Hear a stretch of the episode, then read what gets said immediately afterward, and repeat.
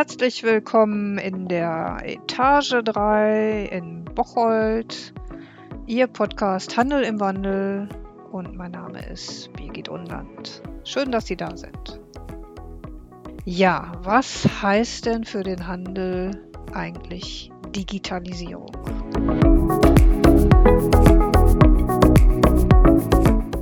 Digitalisierung ist so ein Wort, was so jeder in den Mund nimmt und jeder alles Mögliche darunter versteht.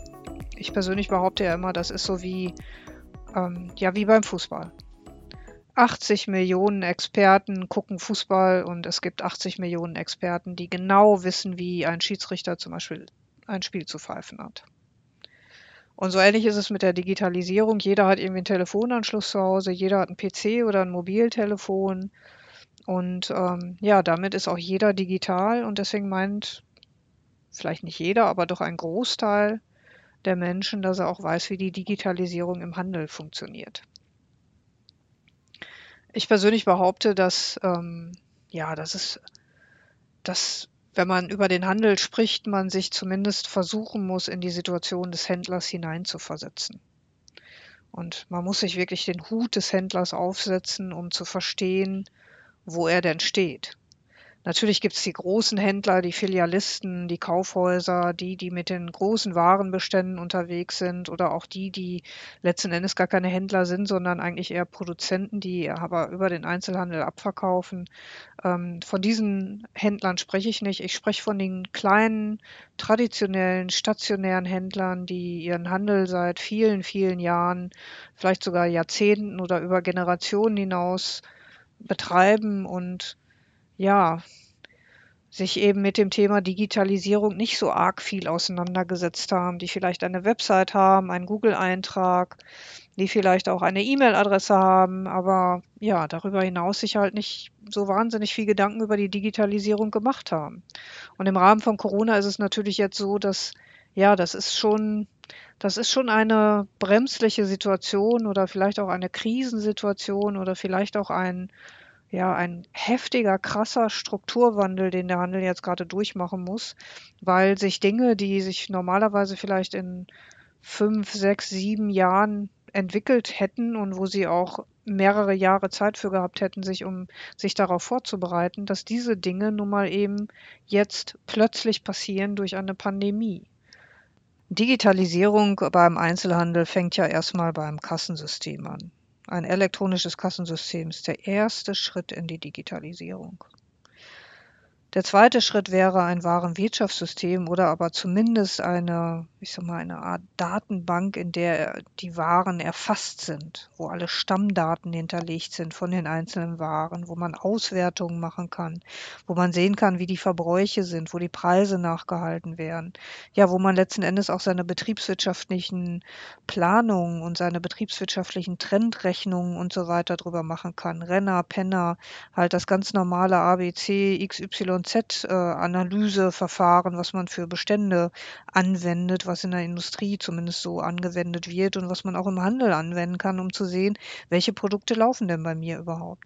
Ich muss ja als Händler auch wissen, wo liegen meine großen Margen, wo liegen die weniger großen Margen und viele Händler haben das einfach im Kopf.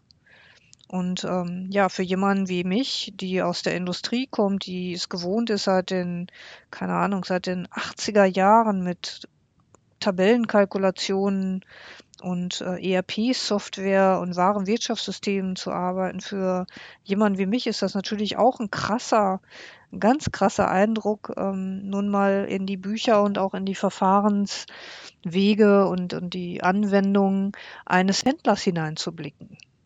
Und ähm, ja, um auf die Digitalisierung zurückzukommen, dort fängt die Digitalisierung an. Eben digital meine Bestände ja führen und auch auswerten zu können. Dann geht es natürlich weiter über Marketinginstrumente, über eine Website, über ja, Produkte, die ich auf meiner Website platziere, was ja noch nicht gleichzeitig bedeutet, dass ich einen Webshop habe. Es geht weiter über die sozialen Medien. Auch bei den sozialen Medien haben wir ja die unterschiedlichsten Anbieter, die genutzt werden können. Einmal Instagram, Facebook. Dann gibt es noch für fürs Business ähm, äh, Netzwerke wie Xing und LinkedIn. Und ähm, ja, für mich fängt danach erst ein Webshop an. Und was heißt denn ein Webshop überhaupt? Habe ich da ein Angebot von Shopify, Atalanta oder wie sie alle heißen? Es gibt ja die unterschiedlichsten Anbieter da, die einem ja quasi kostenlos einen Webshop, eine Plattform bieten.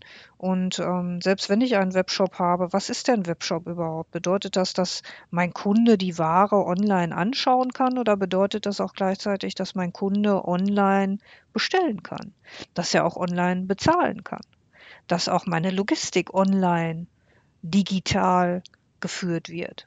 Und da sind wir an einem Punkt, wo die wenigsten Händler sich ja wiederfinden. Sie finden sich ja nicht dabei wieder, eine Website zu pflegen, um die Produkte abzufotografieren und dort zu platzieren und dort dann entsprechend anzubieten. Sie wollen ja eigentlich mit dem Kunden sprechen. Sie wollen ja gar nicht online mit dem Kunden zu tun haben. Sie wollen ja mit dem Kunden, mit dem Kunden direkt sprechen. Sie wollen den Kunden ja eigentlich in ihrem Geschäft haben.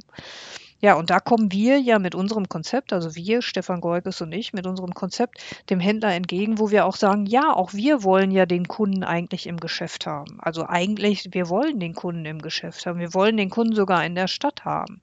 Nichtsdestotrotz wollen wir dem Kunden aber auch eine Möglichkeit bieten, online kaufen zu können. Weil die Kunden, die heute nur noch online unterwegs sind, das sind gar nicht mal so wenige. Gerade jetzt im Rahmen von, von Corona sind das immer mehr. Und äh, mich zum Beispiel, mich persönlich hat es äh, zum Beispiel alarmiert, als letztes Jahr im ersten Lockdown gesagt wurde, dass unser großer amerikanischer Player mit den lächelnden Paketen systemrelevant ist.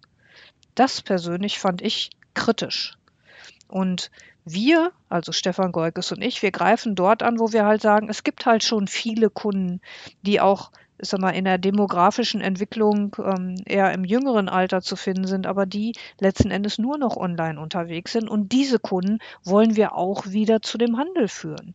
Wir wollen, dass diese Kunden eine Möglichkeit haben, innerhalb einer Stadt regionale Produkte zu kaufen und nach ökologisch sinnvollen Gesichtspunkten geliefert bekommen. Und das ist der Kern unseres Konzepts.